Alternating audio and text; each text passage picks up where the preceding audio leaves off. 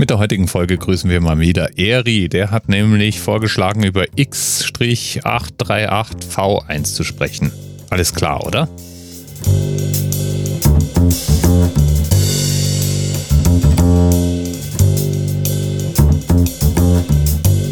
X-838V1 gehört zu einer ganzen Familie von Kometen. Kometen nämlich, die man mit bloßem Auge sehen kann. Sogenannte große Kometen. Und X-838V1 konnte man präzise am 10. November 838 sehen. Es gibt verschiedene Berichte aus dem asiatischen Kulturkreis, besonders die Chinesen und die Japaner haben mit geradezu wissenschaftlichem Interesse die Himmelserscheinung beobachtet und dokumentiert, aber auch einzelne Astronomen, die in Belgien und in anderen europäischen Ländern auf das Himmelsphänomen hingewiesen haben – und der Schweif muss wirklich beeindruckend groß gewesen sein. Das wiederum gilt allerdings für die meisten großen Komete.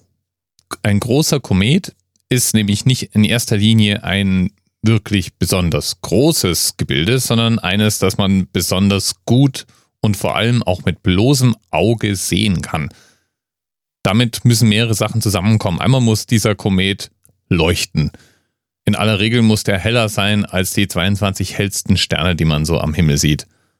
Und dann, dann braucht es meistens auch noch einen schönen, großen, beeindruckenden Schweif. Und damit das am Himmel wirklich alles schön sichtbar ist, ist der große Komet in der Regel eben nah an der Erde von einem Material, das leicht zum Leuchten angeregt werden kann. Gerne auch mal im Kern selber aktiv, sodass er aus eigener Kraft leuchtet. Und ja, wahrscheinlich ganz so klein ist er dann auch nicht.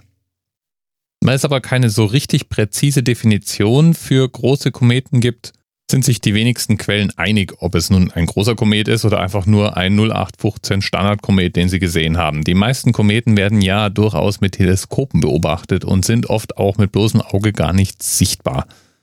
Aber es gibt Grenzgänger. Der Halley'sche Komet zum Beispiel wird gerne mal zu den großen Kometen gezählt und manch einer streitet genau das ab, je nachdem, wie spektakulär dieser Komet nun am Himmel stand.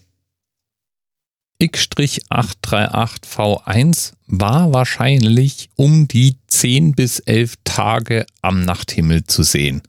Wobei die Angaben da durchaus unterschiedlich und manchmal auch missverständlich sind. Heute vermutet man, dass X-838V1 zur sogenannten Kreuzgruppe gehört. Das ist eine Gruppe von Kometen, die nach dem Astronomen Heinrich Kreuz benannt sind. Die Kreuzgruppe ist eigentlich eine Sammlung von Kometenbruchstücken. Es gab anscheinend mal einen wirklich großen Kometen, der in einer sonnennahen Bahn seine Kreise zog und irgendwann dabei auseinanderbrach. Die Kreuzgruppe fliegt jedenfalls sehr nah an der Sonne vorbei und sie zeichnet sich dadurch aus, dass sie wirklich sehr, sehr hell leuchtet. Da gibt es einzelne Kometen, die man sogar tagsüber während die Sonne scheint sehen kann. So zum Beispiel 1965 der Komet Ikeya Seki, der als der hellste Komet des letzten Jahrtausends gilt. Die Wikipedia listet eine Aufzählung verschiedenster großer Kometen und da sind einige wirklich beeindruckend lang am Himmel zu sehen. Zum Beispiel gab es 1969 einen Komet, der stand 80 Tage lang am Himmel. An dieser Stelle magst du dich vielleicht fragen, was ist eigentlich der Unterschied zwischen einem Komet und einem Asteroid und vielleicht auch noch einem Meteor und der anerzählt wäre nicht da anerzählt, wenn wir das nicht auch noch ganz kurz aufklären. Kometen entstehen meistens jenseits der Neptunbahn, sind aber genauso wie Asteroiden Überbleibsel aus der Jugend unseres Sonnensystems.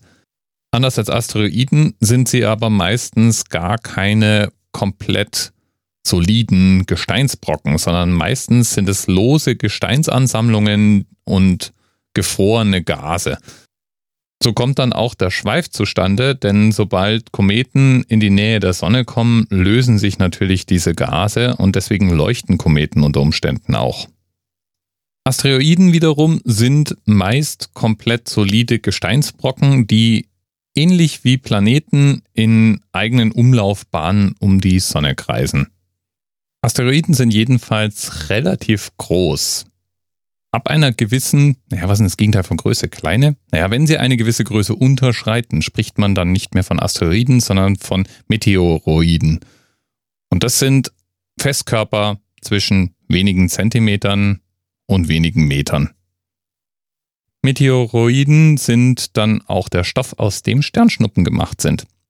Treten die nämlich in die Erdatmosphäre ein, dann verglühen sie und ziehen einen Plasmastreifen hinter sich her, blitzen damit sozusagen kurz für uns auch sichtbar auf. Wissenschaftler nennen dann ein Meteoroid nicht mehr Meteoroid, sondern nennen das einen Meteor. Und wenn der groß genug ist, dass er den Eintritt so ein bisschen überlebt und am Boden aufschlägt, dann werden die Reste als Meteorit bezeichnet.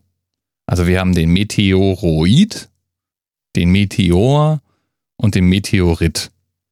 Ist doch ganz einfach, oder?